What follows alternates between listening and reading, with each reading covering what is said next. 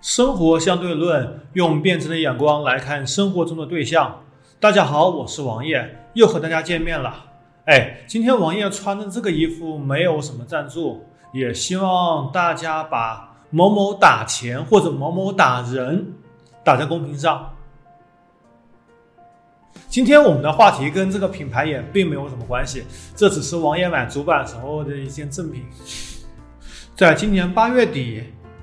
来自新浪科技的一份微博调查显示，目前仍在使用四 G 手机的用户占比高达百分之五十一点三。另外，有百分之二十一点九的网友表示，经常会把手机的五 G 功能打开，享受五 G 的高网速。依然还有百分之二十六点八的网友透露，由于五 G 耗电、耗流量的考虑，经常会把手机的五 G 开关给关掉去。那么屏幕前老爷们，你们现在正在使用的是哪种策略呢？四 G 手机扣一，五 G 手机加四 G 网络扣二，五 G 手机加五 G 网络扣三。王爷自己呢，现在在使用三个手机，哎，分别是骁龙八三五、骁龙八六五和骁龙八八八。只有八八八开了这个五 G 的网络，主要是这个续航和散热，王爷已经彻底放弃了。哎，我们先来做一个简单的科普和历史回顾吧。什么是五 G？根据维基百科定义，五 G 就是第五代移动通信技术。这不是废话吗？ITO 规范名为 RMT 杠二零二零。哎，从字面来看，这其实是一个二零二零年的标准，所以我们也称为二零二零年为五 G 元年。而四 G 呢？它的正式命名为 RMT- 杠 Advanced，在二零零九年的九月，该技术提案正式交给国际电信联盟作为四 G 的候选者，最后脱颖而出。再来看看三 G，三 G 的规范名为 RMT- 杠二零零零，言下之意是两千年。我们再来看二 G，二 G 的规定年份是一九九一年，而一 G 标准为一九七九年。哎，基本上通信标准是十年一代，所以呢，这几年吹嘘或者忽悠什么六 G、七 G 啊，都是在耍流氓。六 G 和七 G 其实现在仍然在研发，但是离面世还有非常非常长的时间。其实呢，业内的一般观点是，奇数代，比如说一 G、三 G、五 G 是技术的突破，而偶数代呢，二 G、四 G、六 G 则是技术的完善。哎，一 G 和二 G 我们自然不用多说。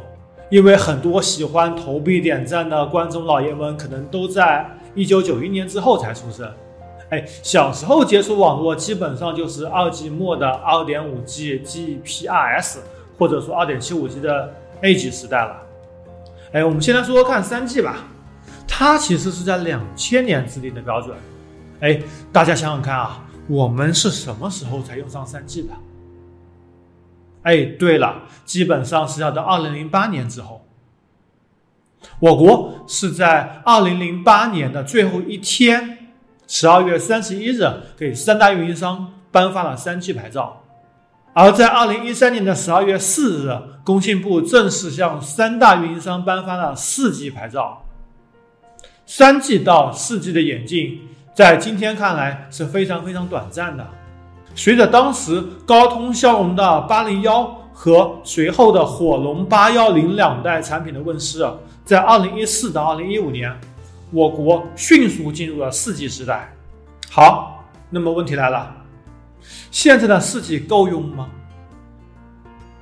觉得够用的扣一，觉得不够用的扣二。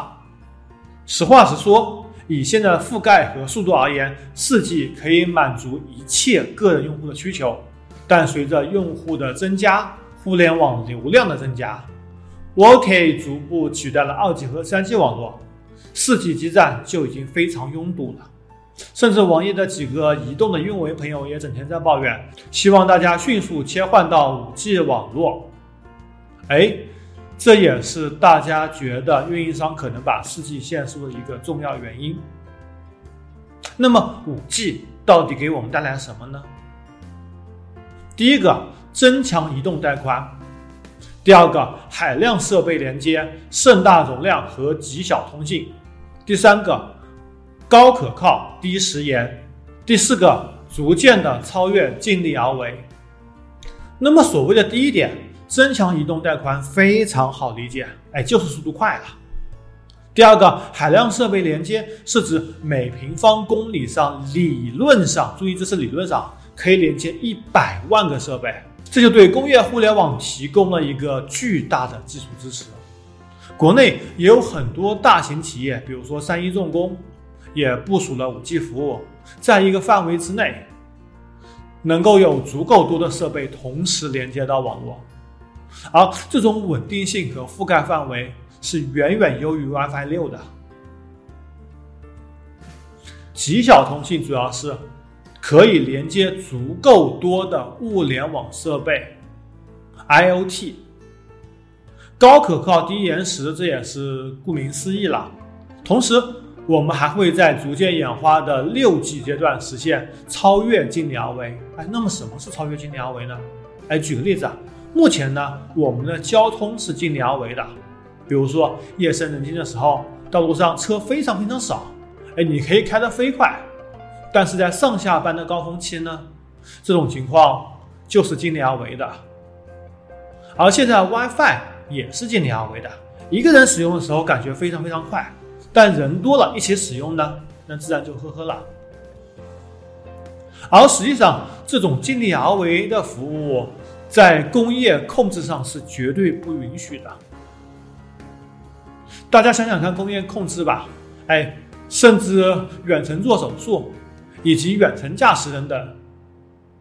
假如网络慢了，对于驾驶需要更快的网络去适应，需要更快网络去反应。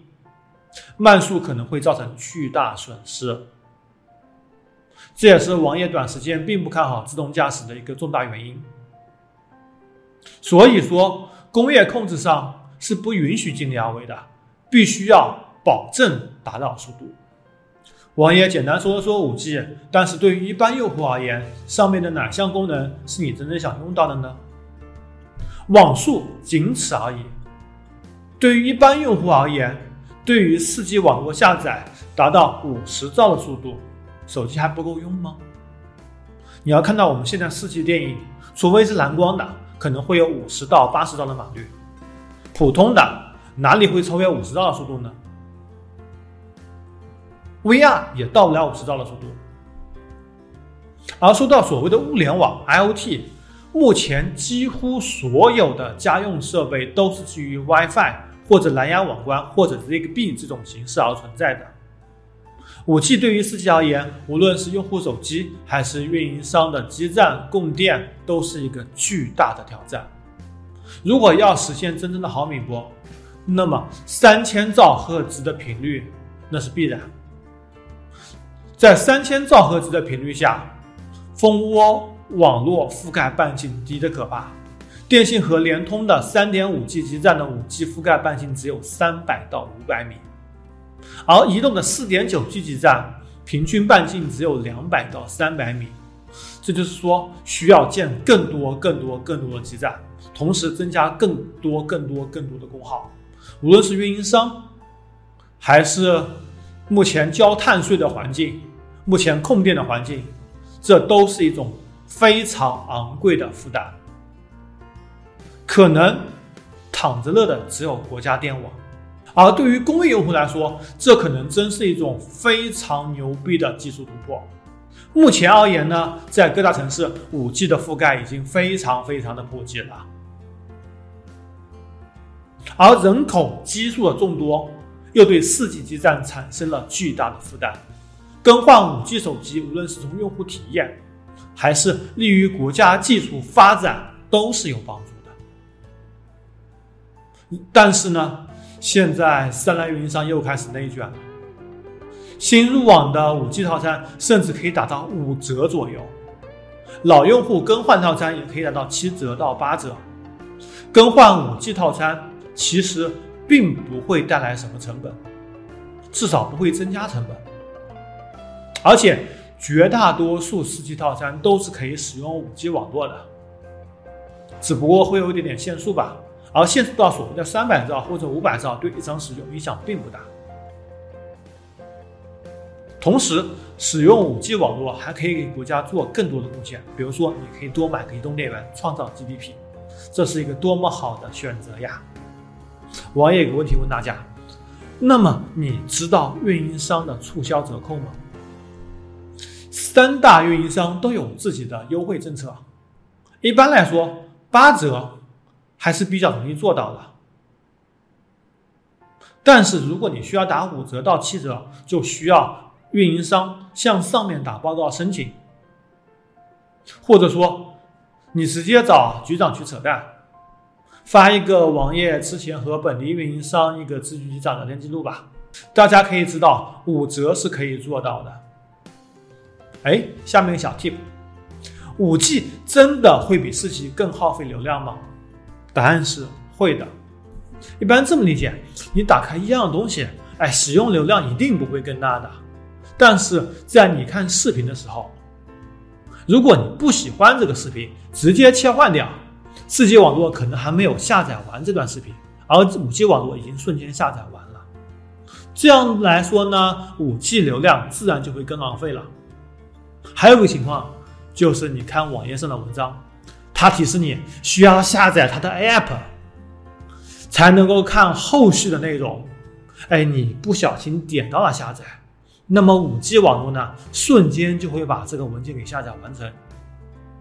而四 G 网络呢，你还来得及去后台把它取消下载，那这样五 G 网络自然就会耗费更多流量。做个总结吧，五 G 网络是有必要的，至少在很多拥堵场景下。五 G 网络会比四 G 网络快很多。你现在如果还在购买四 G 手机的话，以后想用五 G 网络了是不可能的。如果你现在购买了五 G 手机，你随时可以打开或者关闭五 G 网络，在不同的区域采用不同的政策，来保证你拥有更好的上网体验。因为有很多地方，五 G 虽然有信号，但是速度非常慢，还不如四 G。你可以自己掌握，是一种非常。愉快的选择。同时，大家更换五 G 手机、更换五 G 网络，并不会增加什么费用上的负担，还能够为主播添砖加瓦。那么，我们需要五 G 吗？需要。